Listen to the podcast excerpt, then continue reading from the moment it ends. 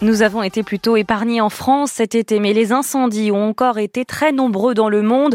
Où en sommes-nous Alors euh, aujourd'hui, nous allons en Espagne et au Canada, dans le club des correspondants, deux pays largement touchés. Euh, Mathieu de Taillac, euh, vous êtes en Espagne pour France Info. L'incendie le plus terrible est celui qui a démarré il y a plus de deux mois sur l'île de Tenerife aux Canaries, et il n'est officiellement même pas encore complètement éteint. Et officiellement, c'est vrai, il n'a jamais été déclaré éteint, il avait simplement été considéré stabilisé le 24 août, puis sous contrôle le 11 septembre, mais début octobre, il est repassé à un niveau 2 de dangerosité sur une échelle de 3. Et enfin, tout de même, il est redescendu à un niveau de dangerosité 0, euh, tout juste hier. Il y a encore de la fumée qui sort du sous-sol, mais elle rencontre une terre humide, donc euh, sans risque de reprise, nous disent les spécialistes. Euh, ce niveau de dangerosité 0, ça coïncide avec une visite hier, celle du roi et de la reine d'Espagne, un voyage qui se veut le symbole de la solidarité et du soutien des Espagnols. Écoutez le roi Felipe, c'était hier soir, il assistait à une cérémonie d'hommage aux pompiers et aux professionnels de la lutte anti-incendie. Cet incendie terrible qui a commencé le 15 août dernier a dévoré plus de 12 000 hectares. De très nombreux bâtiments, des maisons ont été touchés. Mais le plus important, c'est que la vie a été préservée. Merci à tous. Félicitations. Nous retrouverons vite une Tenerife pleinement récupérée. Alors vite, euh, tout le monde le souhaite, mais la destruction est tout de même considérable. 30% de la superficie forestière de l'île sont partis en fumée. Mathieu, des maisons, on sait euh, à peu près comment reconstruire, mais comment il s'agit euh, quand il s'agit de milliers d'arbres qui brûlent, qui en plus font partie du patrimoine naturel qui attire les touristes et fait vivre l'île, comment est-ce que l'on fait? Et on prend son temps en réalité. Les autorités locales ont lancé un projet qui s'appelle Tenerife Renace, Tenerife René, et qui doit euh, encadrer les actions de restauration environnementale des zones touchées. On parle de 4 ans de travail au cours desquels devront être canalisées toutes les aides reçues, tant les dons de particuliers que les apports d'entreprises et d'administration. L'administration de l'île en particulier a prévu d'investir 29 millions euh, d'euros pour éviter euh, des chutes d'arbres, des glissements de terrain à cause de l'érosion provoquée par les flammes. Est-ce qu'il y a par ailleurs une réflexion sur la prévention, sur euh, euh, comment est-ce qu'on fait pour éviter euh, de nouveaux incendies géants?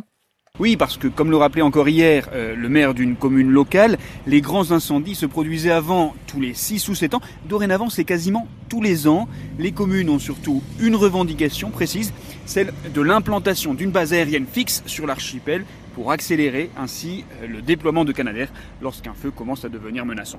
Merci Mathieu de Taillac et nous prenons euh, comme promis la direction du Canada. Plusieurs mois après le début des incendies, le bilan s'avère catastrophique. Jamais le pays n'a connu une saison des feux pareille. Elle a commencé tôt en avril et a touché la plupart des régions de cet immense territoire. Pascal Guéricola, à l'heure actuelle, est-ce que l'on peut dire que la forêt a enfin fini de brûler? Pas exactement, car il reste encore quelques centaines de foyers d'incendie, particulièrement dans le nord de la Colombie-Britannique, dans l'ouest du pays, mais aussi dans le nord canadien. Heureusement, aucun n'a forcé d'autres évacuations. C'est vraiment la saison des feux de tous les superlatifs. 18 millions d'hectares de forêts partis en fumée, soit l'équivalent de la superficie de la Syrie. Des centaines de milliers de personnes évacuées dans plusieurs provinces et pour couronner le tout, presque 500 mégatonnes de carbone relâchées dans l'atmosphère. Une quantité énorme.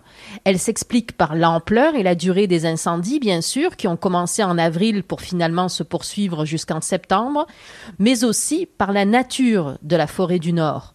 Cet écosystème séquestre en effet plus de CO2 que les forêts du Sud. En s'échappant, ce carbone pourrait donc contribuer à aggraver le réchauffement et les changements climatiques. Quelles leçons tirent les Canadiens de ces méga-feux? Les services qui les combattent ont pris conscience qu'il leur faut davantage de force sur le terrain.